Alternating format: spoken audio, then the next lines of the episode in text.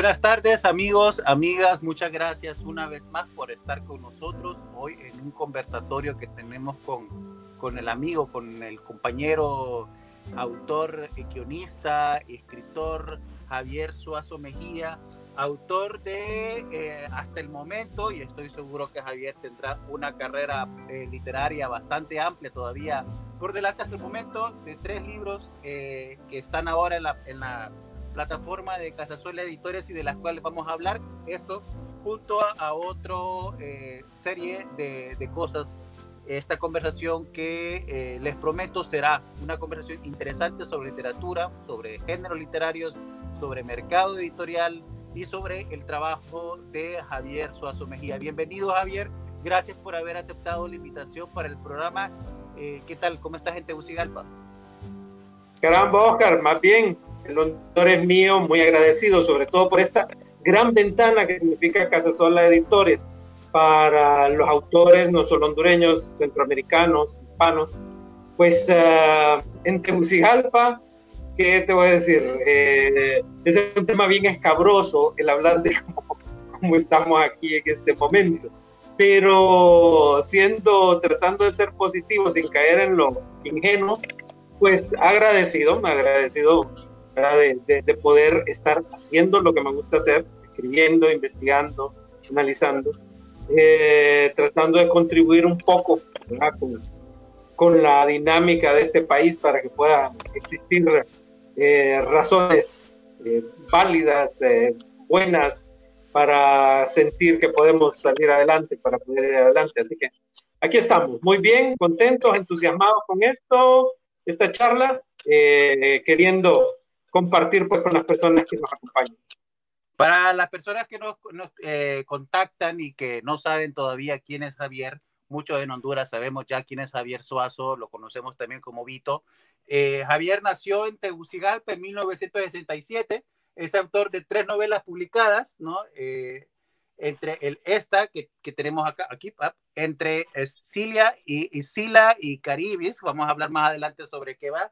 Tenemos también El Fuego Interior, ¿no? ambas novelas del el género de novela negra, y tenemos la última novela, Quetzatli, eh, la última publicada, no es la última novela que ha escrito hasta el momento.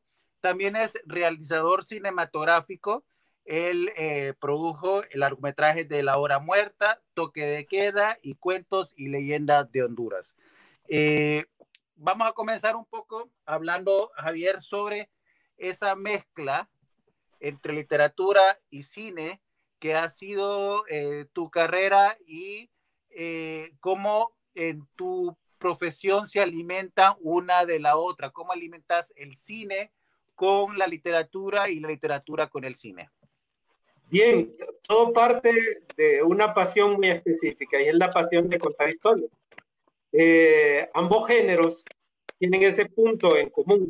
Son géneros en donde narramos historias lo que varía entre ambos, eh, más que los aspectos audiovisuales, son aspectos físicos de, de espacio para la narración. O sea, en una película tenemos 90, 120 minutos a lo sumo para, para contar una historia y en una novela nos podemos explayar, como, como el caso de, de, La Guerra y la Paz de Tolstoy, ¿verdad? que es, enorme.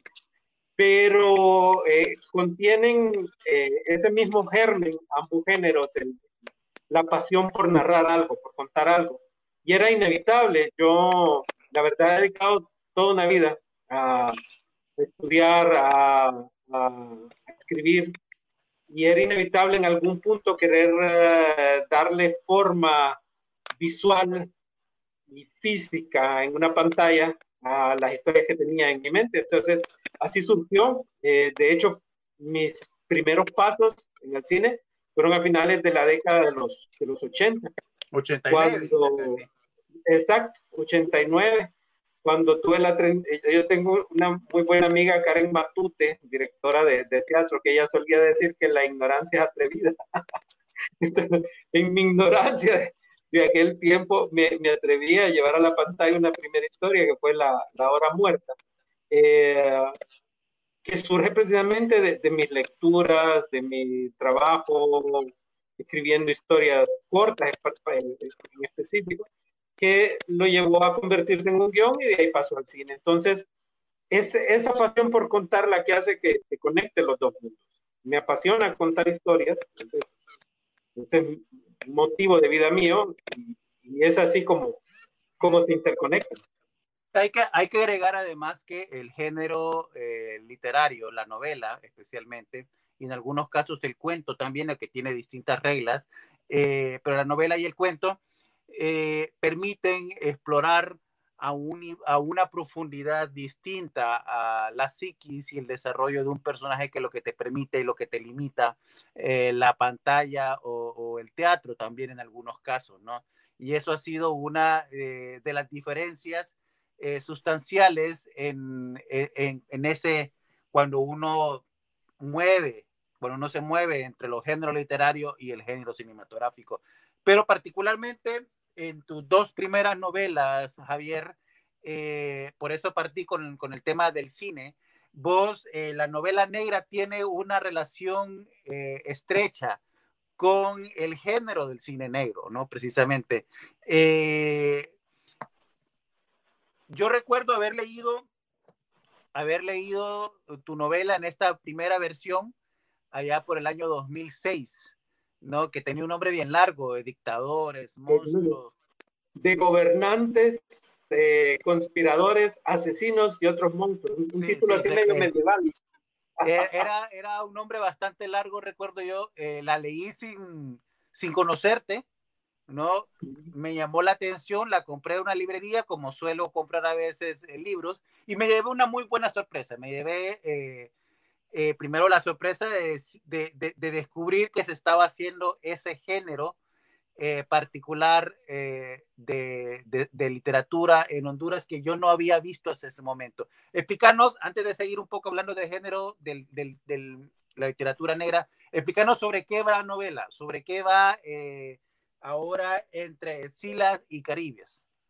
Bueno, el género tiene mucha relación con los procesos de investigación, pero no es la resolución del caso lo, esencial dentro del género negro, sino la psicología, la atmósfera, la psicología de sus personajes, la atmósfera que rodea la, historia. Y en, entre Silicaritis, eh, eso es precisamente lo que mueve todo. Hay un ambiente de corrupción general en una sociedad eh, que está al borde del colapso y colisionan dos eventos eh, muy, muy fuertes entre sí. Eh, uno de los eventos es un grupo de conspiradores que está planeando derrocar al dictador. Eh, la, época es durante las, las, famosas dictaduras que hubo acá en Centroamérica. Que, que, nunca hace referencia, pero estamos hablando de, de la dictadura de Carías, aunque nunca en la novela lo mencionas directamente. Así es, porque tratando de darle esa simbología. Es un país inventado que conjuga las historias y el drama de, todas las naciones centroamericanas.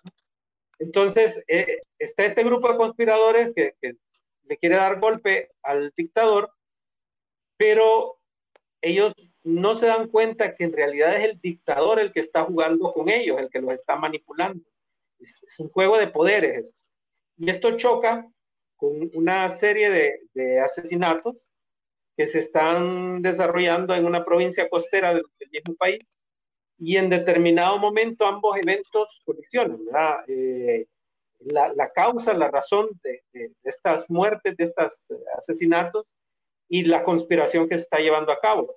Al final, para crear una fábula sobre, sobre eso, sobre el poder, la manipulación del poder y la corrupción que conlleva que son ambientes que en cierta manera van dentro de la novela negra. Hay que, hay que agregar además que el género de la, que es un género en la literatura latinoamericana, el género de los dictadores, ¿no? Hay grandes obras, ¿no? Como El Otoño del Patriarca, eh, Señor presidente. Llosa, que lo tengo por acá también, de la fiesta del Chivo. La fiesta del Chivo. también eh, a eh, El Señor Presidente de Miguel Ángel Asturias. Eh, tenemos... El recurso del método. Alejo Carpentier también, que hace el recurso del método. Hay un género de literatura eh, que habla sobre dictadores, ¿no? Eh, que quizás en este momento de nuestra historia no lo tenemos tan presente las dictaduras, caso de Honduras, Nicaragua, podríamos eh, discutir al respecto, pero no son las dictaduras que teníamos en la región en los años 30, los años 40, los años 50, ¿no? Dictaduras como la de Trujillo o, dictaduras como la de Somoza, ¿no? a nivel de dinastía. Eh, ¿Por qué esa, esa exploración en un género que en ese momento que la escribí la novela, si la publicaste en el 2006, imagino la primera versión en el 2006, imagino que fue escrita entre 2000 y 2005, ¿no? Eh, era un momento en el cual ya no se estaba hablando de literatura de, dictadores ya en Centroamérica. Eh, la escritura de esta novela comenzó en 1995, pero comienza por la observación de un hecho que si bien no es el desarrollo y la maquinaria que era tan sangrienta de las dictaduras de aquel entonces, eh, si hablamos de las dictaduras hoy en día, a pesar de lo nefastas que son, no se comparan en, lo sangriento y en lo, despótico y en lo bárbaro que eran las dictaduras de aquel entonces.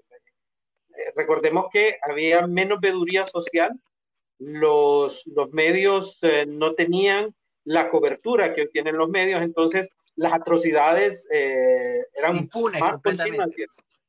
Entonces, pero ¿Cuál es la génesis? Si, nosotros estábamos en medio de una sociedad que ya había eh, avanzado por lo menos 15 eh, años de democracia, es porque la reflexión en el fondo que hace entre Sil y Caritis no es tanto eh, por el sistema dictatorial o capitalista o socialista en sí, sino que es un cuestionamiento a las estructuras de poder, al poder en sí. Eh, particularmente cuando a mí me, preguntan sobre mi postura política, pues eh, yo tiendo, yo creo más en lo que denomino el autogobierno. Creo que los seres humanos estaríamos mejor sin presidentes, sin reyes, sin ningún tipo de poder eh, acumulado en un solo partido, en una sola persona.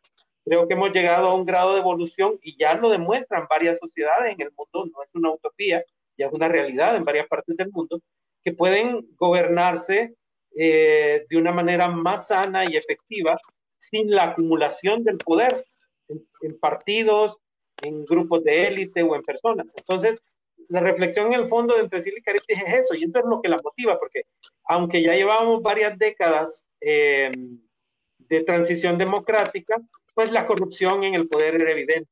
Aún en aquellos tiempos, los escándalos de corrupción, de manipulación, eh, estaban siempre a la orden del día. Eso, eso ha venido siendo una realidad desde hace mucho tiempo, desgraciadamente no solo en Honduras, en el mundo entero, pero mucho tiene que ver y mucho se relaciona con la acumulación de poder. Y yo, yo diría además que la naturaleza despótica de los dictadores sigue estando vigente independientemente de que estemos en el, en el año 2020 o en el año 1920. La naturaleza despótica del poder, ¿no? Del poder absoluto, del poder, y lo exploraba muy bien, por ejemplo, eh, Joseph Conrad con El corazón de las tinieblas. Ah, ese, ese, el momento en el cual el, el dictador siente que no le debe explicaciones a nadie que no le debe, eh, en inglés llama accountability, ¿no? que no le debe dar, eh, justificar nada a nadie y que es dueño del poder absoluto. En ese momento surge eh, los monstruos que, que, terminan siendo nuestros dictadores. Para los que no han leído la novela, entre Sila y Caribis, ¿no? que, que, que quiere decir entre la espada y la pared, de alguna forma también, ¿no? entre, entre dos conflictos, eh, eh, hay un color en, esta novela eh, y, es un color sepia, ¿no? yo la pude ver mientras la leía, que de alguna forma también, aunque esta la, leí incluso y es más blanco y negro que la otra, el fuego interior recoge esa atmósfera de entre Sila y Caribes. También es una novela negra, también es una novela que busca resolver un misterio eh, con personajes que están atrapados en los años 40, los años 50, en, en, en, una Honduras, porque ahí sí hace referencias específicas, habla de garífunas, habla de, de, de, ciertos elementos propios de la cultura hondureña. Hablemos en el fuego interior, eh, Javier. Bien, uh, el fuego interior en realidad viene siendo una especie de precuela para Entre y Caribbean porque sucede en el mismo espacio geográfico, fíjate. Eh, al, ya leer un poco más cerca las dos, eh, le ves la simultaneidad. Eh, aunque explora otros temas, el tema principal del fuego interior es la identidad personal, la identidad de cada quien, quién, es cada quien, y luego la, aceptación de, la ambigüedad de la naturaleza, de la ambigüedad del, mundo, eh, porque parte de estos mecanismos del poder que hoy en día nos quieren manipular, utilizan el maniqueísmo para controlar nuestras mentes, para controlar nuestras decisiones. ¿En qué sentido? ¿Qué es el maniqueísmo? El maniqueísmo es creer que hay un bien absoluto y un mal absoluto. Y que la onda en la vida es la lucha constante entre esos dos. Entonces, viene un George Bush y, y te, te, habla de, o un Ronald Reagan, y te habla del eje del mal, del imperio del mal. Y viene Bush y replica eso, y Trump viene y viene hablando de lo mismo, ¿va? Los, los, hombres, los hombres malos y, nosotros los buenos. Y a través de eso a la masa ignorante se le, se le manipula y se le controla. Entonces parte de, de, de, lo que hay dentro del juego interior, precisamente eh, el, el, despertar ante esa realidad de que existe eh, como existe el bien, tiene que existir el mal, pero eh, una, una unidad como el yin y el yang, como, como el masculino y el femenino en el mundo, ¿no? Y, y el conflicto de identidad del, personaje principal pues revela, revela eso, el conflicto de la, de la sociedad actual también, en donde nos están queriendo bombardear el bien y el mal para manipularnos pero, pero nosotros estamos viviendo una situación en que, en que caminamos más en una línea gris, en nuestras mismas vidas. Entonces tratamos, tratamos de llevar una, una vida así impoluta dentro del bien para figurar en la sociedad, cuando por dentro llevamos también un montón de, de, de pecado, digamos, es el personaje del, del, sacerdote, ¿verdad? Que ni nombre tiene. Sí, sí, sí. Él, él, él cómo, cómo lucha contra sus deseos naturales, eh, contra su pecado y eso lo, lo agobia. Bueno, parte que, también final, de cómo nos manipulan. Que al final el misterio que él está tratando de resolver es esa combustión espontánea eh, del hermano, no el eh, hermano adoptivo, ¿verdad? Eh, sí. que es el gran misterio que está queriendo resolver, pero que está hablando del fuego interior realmente es, es esa sexualidad reprimida que el personaje también mantiene durante toda la trama. Así es, sí la, la sexualidad reprimida, que, que, es uno de los elementos eh, más agobiantes de, nuestra sociedad hipócrita, ¿no? En donde establecen eh, patrones y el gobierno y la iglesia quieren regir tu sexualidad, pero luego no solo eso, sino también tu forma de pensar, tu, tu análisis de lo que es de verdad la libertad y cómo debería ser tu participación en una sociedad. O sea, todos esos elementos que nos manipulan para mantenernos subyugados eh, como masa. Sí.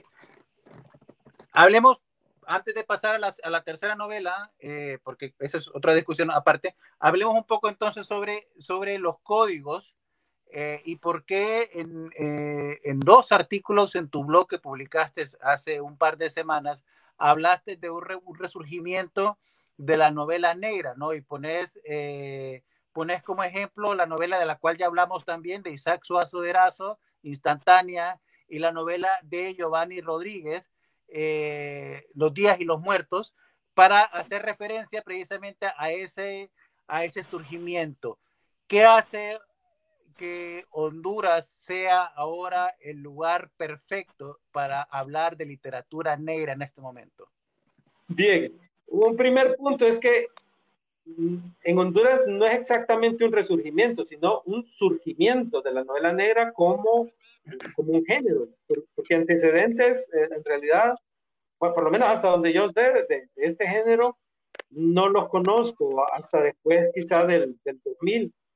Eh, y Honduras viene siendo un terreno de cultivo perfecto para la novela negra.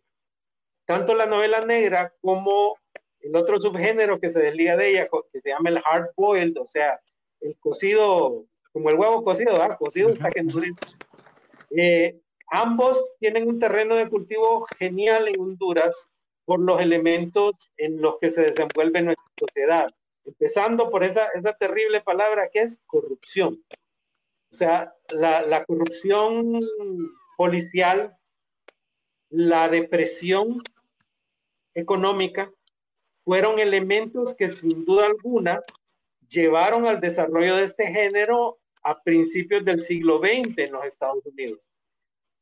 Anterior a la novela negra, ya venía desarrollándose el género de la novela policía, que ya tenía ejemplos magníficos, eh, su creación a través de Edgar Allan Poe y los crímenes de la calle Morgue, eh, Wilkie Collins con La Piedra Lunar, que es una cosa que a uno lo deja sorprendido, Esa, esa, esa novela, la, y luego el género se fue popularizando más en la pluma, digamos, de Sir Arthur Conan Doyle, que escribió toda la serie de Sherlock Holmes, y Agatha Christie, que creó personajes como Miss Marple y como eh, el detective Hércules Poirot.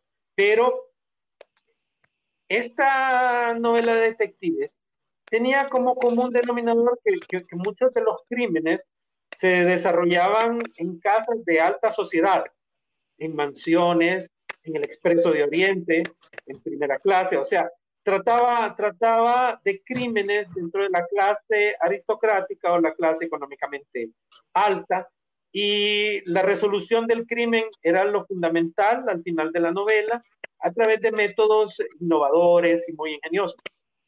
Pero cuando llega la depresión a los Estados Unidos, cuando se inicia también la era del prohibicionismo, en aquellos tiempos era prohibido la venta de licor en los Estados Unidos, esto provocó eh, el surgimiento del contrabando y de las grandes mafias criminales, crimen organizado, muy similar a lo que pasa hoy en día con la droga, eh, la depresión económica y la corrupción policial que era tremenda. Entonces, se junta este, este montón de ingredientes y tenemos entonces a, Raymond Chandler y bueno, un poco antes que él también, eh, no recuerdo ahorita los nombres, pero, pero digamos Chandler y, y eh, Hammett llevan al máximo este género y, y no, no nace como una literatura culta o una literatura de clase tampoco.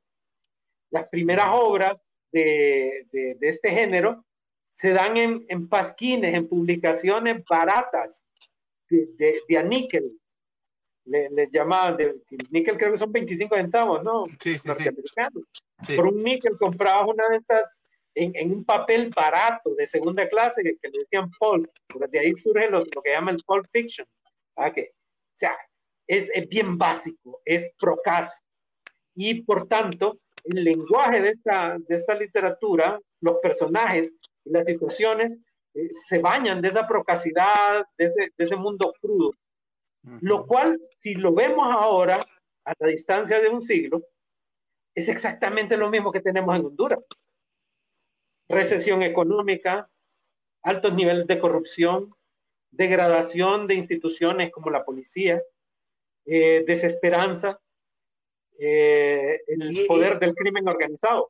Y el sentido existencial del personaje principal también, que hay una búsqueda, una, una búsqueda constante. Me, recuerda, por ejemplo, ahorita eh, el libro, la serie de Paco Ignacio Taibo II de Velasco, Velasco Arán Chan, que es un personaje que está, eh, que es un detective, él llama independiente, eh, porque eh, en la Ciudad de México en los años 70, ¿no? Y está explorando todo el nivel de deterioro también de la Ciudad de México y, y, y, y en una de las novelas, por ejemplo, el personaje tiene serios problemas para dormir y pasa cinco días sin poder dormir y comienza a mezclar su, su, paranoia con la investigación que le está haciendo también. O sea, hay un surgimiento en Latinoamérica en general de este tipo de literatura producto de las condiciones que vos explicaste ahorita.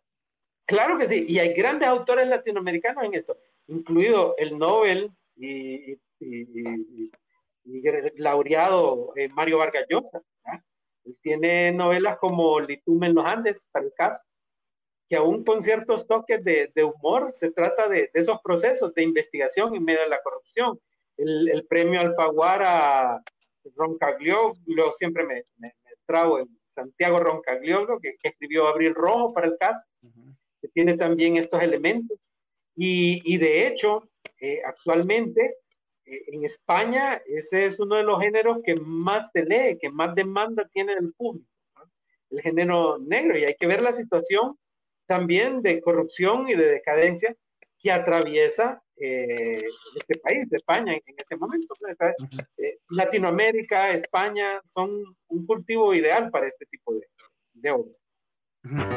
Vamos entonces, ahorita hablemos Vivir en Xibalbá es un podcast hondureño, son una nueva forma de crear y hacer llegar contenidos. Buscamos innovar, hacer más profunda y accesible la información y las discusiones partiendo desde una visión sociológica. Queremos que sean conversaciones, que la información que vamos a hacer llegar, el contenido que vamos a crear, parta siempre de datos, pero más que todo que parta de la experticia de las personas que van a ser entrevistadas, que tienen años de estar trabajando en diferentes temas, como la historia oculta de Honduras, el discurso de ideología de género, estoy haciendo signo de entre comillas con los ahorita, el ascenso del fascismo nuevo en varios países, incluyendo el nuestro, la cultura de la lástima y la discapacidad, feminismo y feministas, hondureños y hondureñas fuera del terruño, hasta las penurias que atraviesa nuestra selección nacional de fútbol pueden ser vistas desde una perspectiva sociológica. Todo eso y mucho más pronto en Vivir en Chivalba.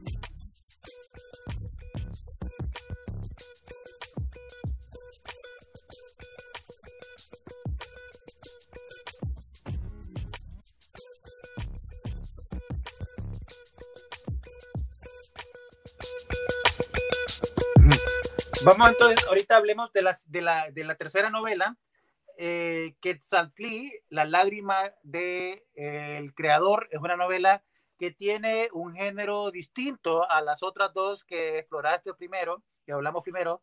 Eh, pues es una novela que transcurre en una sociedad precolombina, ¿no? Eh, asumo azteca, nunca, lo, nunca lo, lo, lo, define directamente, pero además está en un medio fantástico. Eh, más orientado a un mercado adolescente, un mercado juvenil, ¿no? Y en algunos momentos eh, lo sentí con ciertas características similares a literatura como Tolkien o literatura como Harry Potter, eh, e, e, ese personaje del el, el, el niño que está pasando a ser adulto y que tiene que enfrentar en este proceso a las fuerzas del mal eh, eh, sin saber él que tiene la, la, fuerza para poder enfrentarlo. Eh, ¿por, qué, ¿Por qué cambiaste el género? ¿Por qué pasamos de literatura negra a, literatura, a, literatura adolescente? ¿Cuál es tu exploración ahí, Javier? Bueno, en primer lugar, porque cuando tu pasión es narrar, es muy difícil concentrarse en un solo género de historia que, que, querés contar. O sea, uno quiere contar muchas historias que de un modo u otro se relacionan con la vida de uno. Eh, tanto el germen del fuego interior como de Silly Caribis proceden de una época en mi vida en que yo era un hombre soltero, no tenía familia, no tenía hijos. Eh, las cosas cambiaron después del 2000. Ya tenía una familia, ya tenía hijos y pensaba también en una literatura que me ayudara a, comunicar muchas cosas, empezando con mis propias hijas, ¿verdad? y qué, les podría gustar a ellas y cómo poder transmitirles eh, ciertas ideas que en realidad son comunes con lo demás, el, valor de la libertad, de, de, poder escoger uno, de poder ah, decidir luchar por tus, por tus ideales. Y así fue como fue germinándose la idea de Quetzalcoatl. Yo soy un lector muy promiscuo, te lo voy a decir. Yo, yo leo de, todo tipo de, géneros, eh, trato de buscar lo mejor, leerlo. Y en ese sentido, la, literatura fantástica, épica, fantástica, pues eh, está entre uno de los sitiales favoritos de, de lo que yo leo. Y, y, he leído mucho, mucho desde Tolkien, Úrsula K. Le Guin también, que tiene algunos códigos que, que van por ahí mismo. El mismo Steinbeck tiene, tiene un, libro sobre el rey Arturo que me, fascinó mucho en su tiempo, recuerdo. Y así varios, varios que, he ido leyendo, pues eh, influyeron en mí y tenía el deseo eh, de, de, hacer este tipo de, de, historia y de hacer este tipo de aventura que implica la creación de mundos enteros, la creación de civilizaciones, idiomas, costumbres, culturas y esa es la oportunidad con Quetzaltli. Eh, no, no, no es azteca, no es maya, sino que lo que hago para variar un poco el tema de la fantasía épica, la fantasía épica generalmente se da en, ambientes escandinavos, nórdicos, europeos o incluso hindúes, pero yo quería hacerlo algo en un contexto más similar al de nuestra Mesoamérica. Entonces, eh, tomando como punto de partida eh, que en algún momento de la, de la Tierra existió lo que se llamaba Pangea, un solo gran continente. Entonces me puse a pensar, bueno, yo sé que científicamente no, no es así factible, pero ¿qué hubiera pasado si hubiéramos tenido el germen de estas civilizaciones que conocemos como mesoamericanas acá en aquel tiempo durante el Pangea? Y ahí empecé a mezclar estos elementos elementos eh, que tienen que ver sobre todo con la búsqueda de la identidad personal, de la, de la fe, de la espiritualidad, pero eh, procuré, esto fue un reto, procuré utilizar un lenguaje un poco más sobrio, que, que fuese más accesible públicos más jóvenes, eh, a estructurar la trama un poco un estilo más folletinesco, ¿no? De, así como hacían las aventuras de Julio Verne antes, las de Alejandro Dumas, para que vaya teniendo una secuencia episódica interesante. Y así fue como fue, fue surgiendo Quetzaltli. Y, y, bueno, ahí estoy, todavía estoy trabajando en la, en la saga, los, los títulos que vienen, que esperemos que los podamos editar con Casasola. Ojalá que sí. Es una serie entonces, porque vi que vi que después anuncias que viene otra. Eh, ¿De cuánto va a ser la saga? Ahorita, ahorita ya tengo compuestas dos novelas más, además de Quetzal. Eh, la Coraza de Plata, que es la que le sigue, y El Yelmo de Oro, que es la que viene después, que son ya aventuras de, de él. Que ahorita estoy revisando, estoy puliendo, pero ya están están listas. Decirte que Silly Caribbean también es parte de una saga. Te cuento, te lo adelanto así, ¿verdad? Y ya también voy avanzado en eso. ¿Por qué? Porque el mismo tema de Silly Caribbean, que es el poder, lo he dividido en, en, tres, uh, tres secciones de nuestra historia. Una es esa, la década de los 50, la otra es la década de los 70 y los gobiernos militares que tuvimos, los golpes de Estado, y la otra es la época actual, con el marketing político y, y lo que está sucediendo ahí. Eh, no, no hay mucha experiencia. Eh, antes de ir a la transmisión, eh, hablábamos con Javier, no hay mucha experiencia, mucha trayectoria en literatura adolescente en la literatura latinoamericana, en la literatura hispanoamericana. recuerdo, por ejemplo, cuando buscaba libros para mi hijo, cuando estaba en la edad, 10, 12 años, ¿no? Eh, que es el mercado para el cual vos estás eh, queriendo orientar este libro, no había muchas opciones en, en, ese momento. ¿Por qué crees que la literatura en español no, produ no ha producido como la literatura en inglés, ¿no? Eh, literatura orientada específicamente para preadolescentes, como si la hay en otro idioma? Creo que mucho tiene que ver con el, el contexto de nuestras regiones y también eh, la manera en que se han eh, manejado las tradiciones dentro de ese contexto. Eh, los grandes autores que en el siglo XX le dieron un impulso muy fuerte a la fantasía épica, sobre todo en lengua sajona, en el inglés y todo esto, derivaron su trabajo de estudios que hacían sobre la mitología nórdica, eh, escandinava, los vikingos, todo lo, que contaban, y eso se tradujo en este género fantástico que fue eh, extendiendo sus raíces y dando sus frutos. En Hispanoamérica y en Latinoamérica en particular, pues tenemos otro tipo de mitología y otra visión y adaptación de esa mitología. La literatura fantástica en Latinoamérica tiene ejemplos extraordinarios como Borges, Cortázar,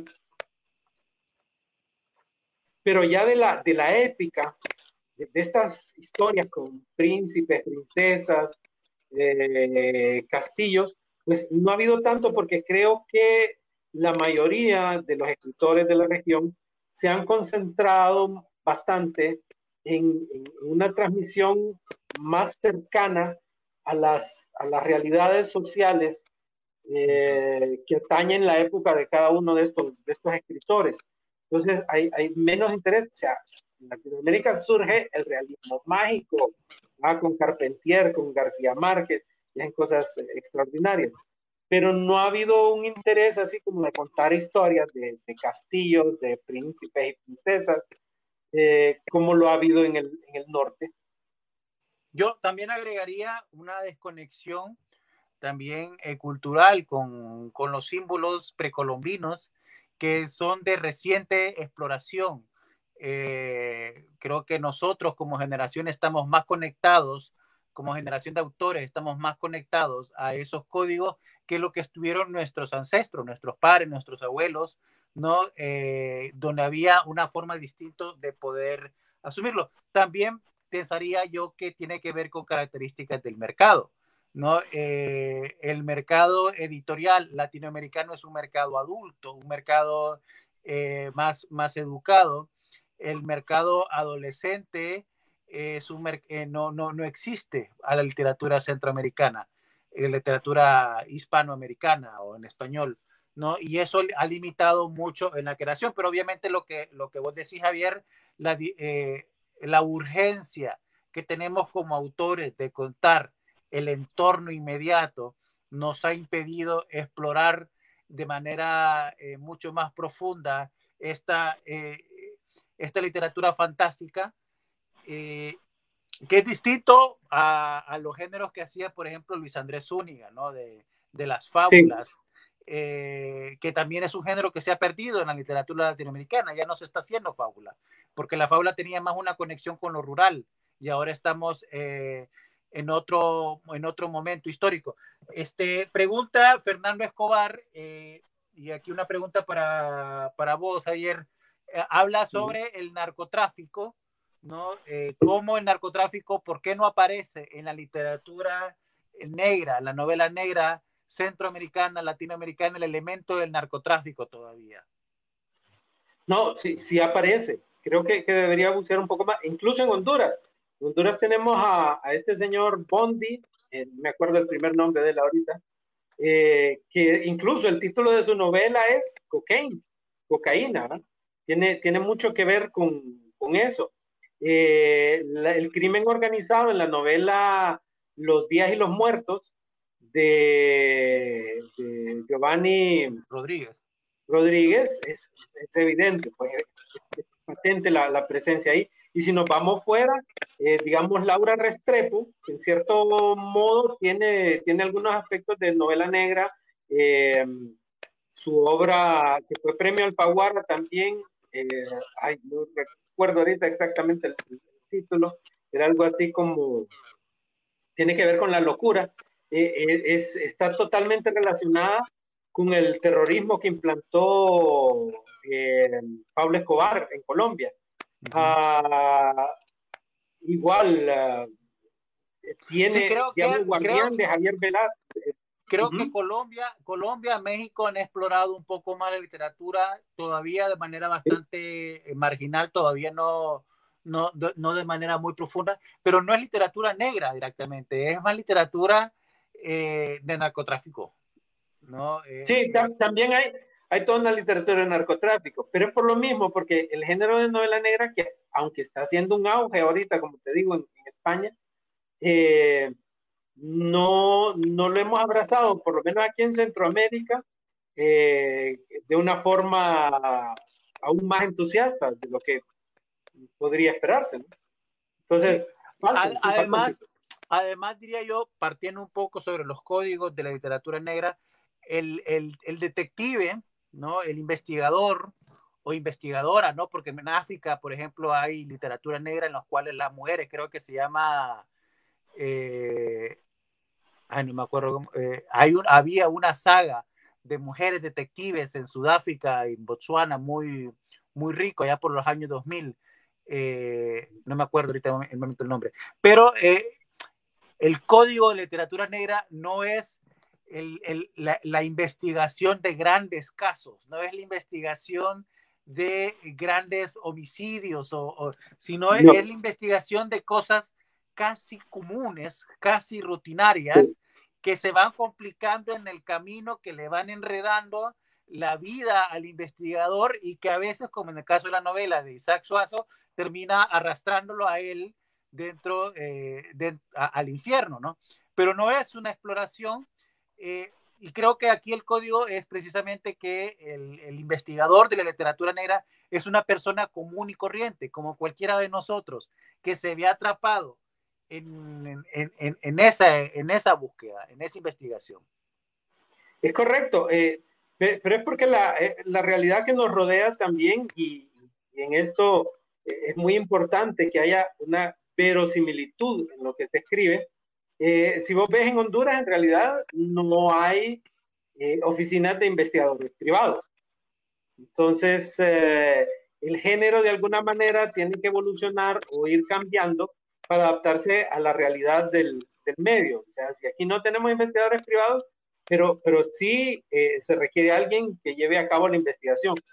Veámoslo en el contexto de mis dos novelas. Entre Silvia y Caribdis, quien lleva la investigación por pura casualidad es un, el gobernador de, de, la provincia, que es un señor ya viejo, todo anciano, y su ahijado, que es un cipotillo, un niño de unos 10 años, pero que es terriblemente eh, precoz. precoz y, y, le da colorido a la investigación que sean estas personas que se encarguen, pero hay una investigación, ellos, ellos andan buscando pistas y andan desarrollando. Y si lo ves en el fuego interior, tampoco es un investigador privado, pero sí tenemos el elemento del investigador, porque el sacerdote anda investigando las causas de, la, de esa muerte tan misteriosa del hermano, ya eso se dedica a él a investigar, no es el investigador privado, es un sacerdote, pero investiga.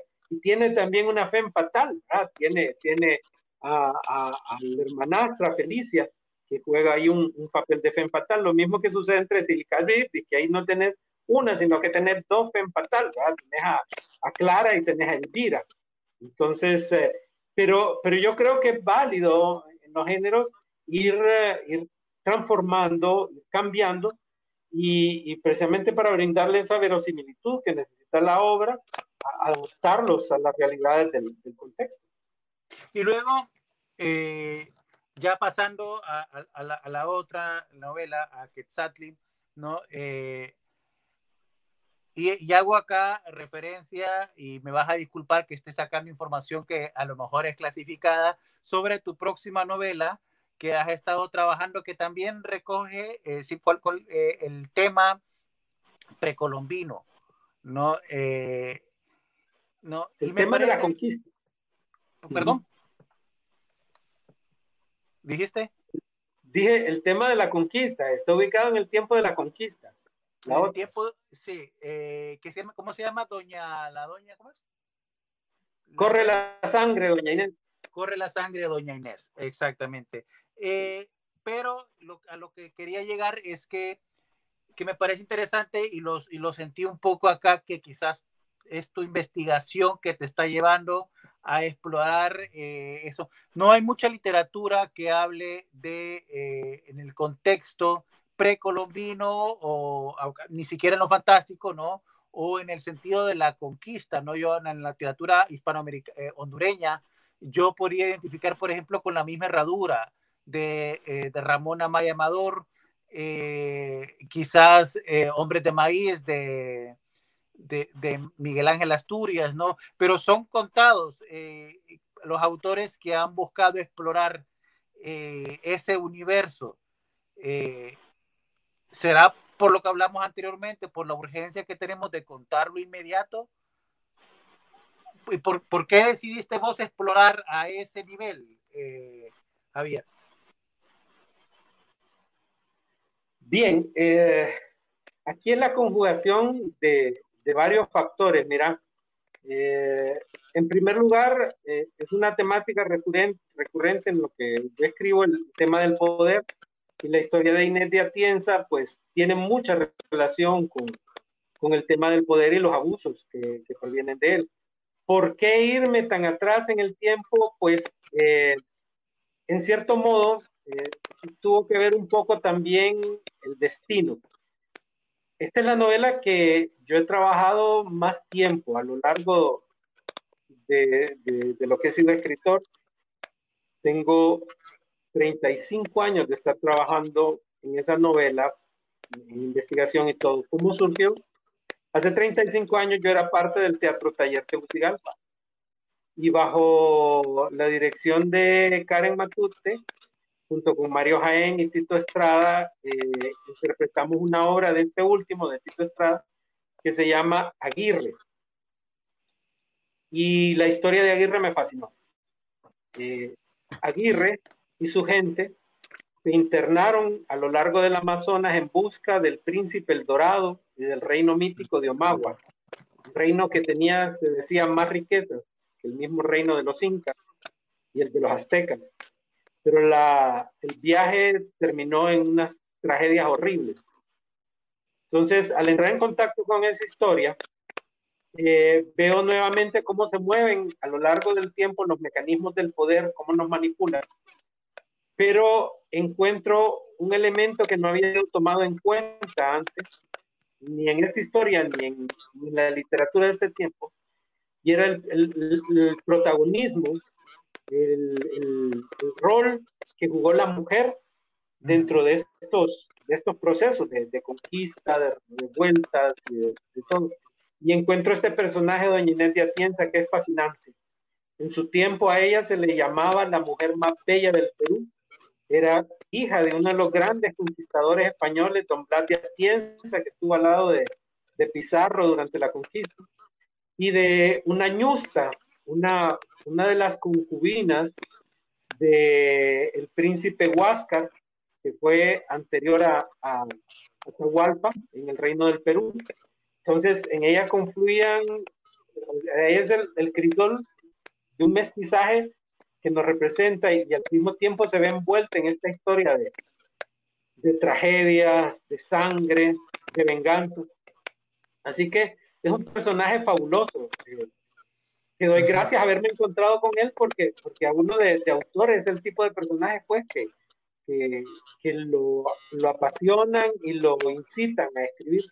Así que me dediqué mucho a estudiar eh, los tiempos de los incas, eh, la, la, conquista, los personajes de la conquista, sus costumbres, sus tradiciones y sobre todo todas las historias que hay sobre este loco, López de Aguirre, que fue quien redactó la primera acta de independencia en América, allá en 1560 y tantos, eh, alzándose contra la, corona. Entonces, todo esto eh, ha sido una pasión que, que, he tenido que ir tejiendo despacito a lo largo de estos 35 años, condensando, devastando, puliendo como el escultor, hasta llegar acá. ¿Por qué me motivó? Porque es una historia que sigue siendo vigente, que sigue hoy en día impactándonos, eh, el poder, la venganza, son temas muy fuertes, y por la figura de Inés de Atienza, que en realidad es una figura histórica muy atractiva. Además son temas universales, ¿no? Y creo que eh, una de las características que tiene que tener toda obra literaria, ¿no? Eh, hablar de la aldea para poder contar el mundo, ¿no? Eh, hablar de lo, de lo, de los, de lo, de lo cotidiano, de lo, de lo normal, de lo común para nosotros, para poder contar desde ahí problemas que son universales y que nos van a conectar, no importa la generación y no importa el, el lugar del mundo en el que se encuentre, ¿no? Y eso sí tiene eh, esa novela muy, muy bien eh, orientada. Javier, eh, tomemos estos 10 minutos últimos antes de terminar nuestro programa para hablar sobre las dificultades que, que has tenido que enfrentar como autor, ¿no? Y, las, y, cómo has visto el desarrollo de, yo no, yo no quiero llamar todavía una industria editorial en Honduras, porque todavía no existe tal cosa, estamos más a nivel de artesanía editorial, no a nivel casi eh, de, auto, autodidactas todavía, todos a nivel eh, tanto de la escritura como de la publicación. Eh, ¿Cómo, cuáles han sido las grandes dificultades que has tenido que enfrentar para poder publicar tus libros en Honduras?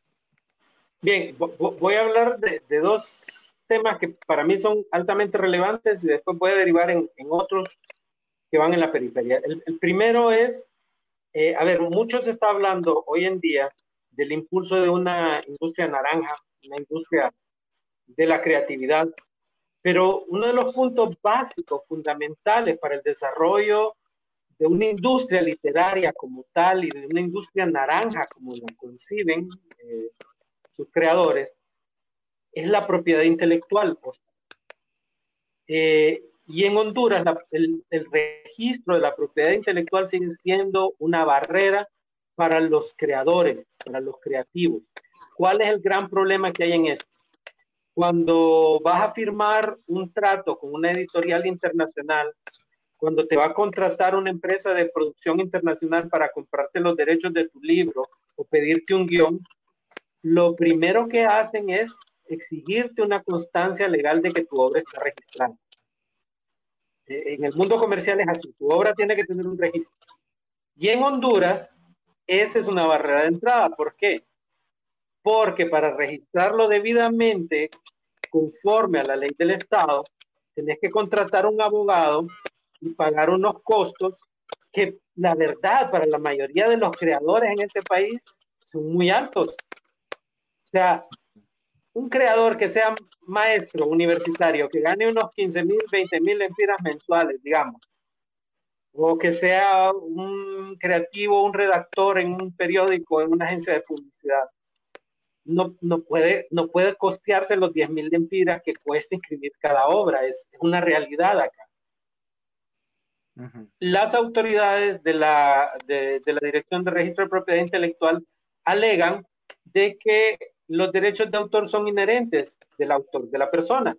Y hay un tratado eh, internacional que respalda eso. Sí, es cierto, son inherentes, sabemos que moralmente son nuestros, pero en el mundo de los negocios internacionales te piden una constancia que está inscrita en, en, las eh, dependencias eh, que para ellos están en tu país. Y acá, si no tenés los, los 10 mil y tantos lentiras, no la puedes inscribir.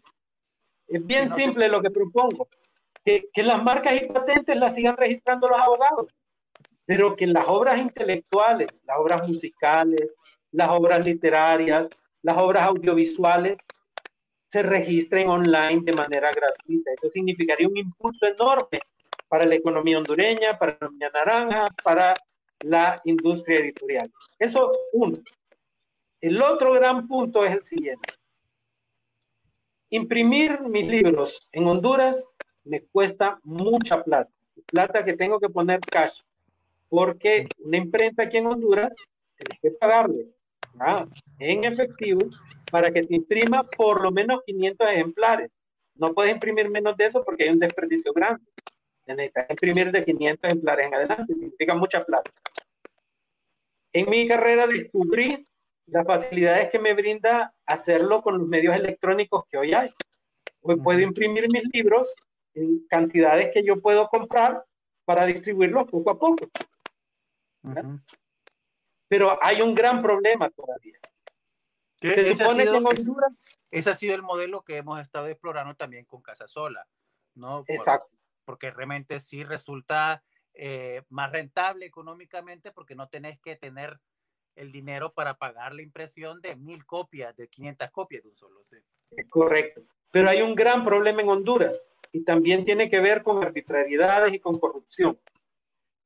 Los libros en Honduras no pagan impuestos. Eso es una gran cosa. Excelente que no paguen impuestos. Pero cuando importo mis libros de Estados Unidos, aunque sean seis libros en un pedido, arbitrariamente las autoridades de aduana deciden retenerlos. No tienen ningún argumento para retenerlos porque no puede haber contrabando de algo que no paga impuestos. O sea, no es lógico. Es importante, son libros, no son perfumes, no es ropa, no son tenis, son libros.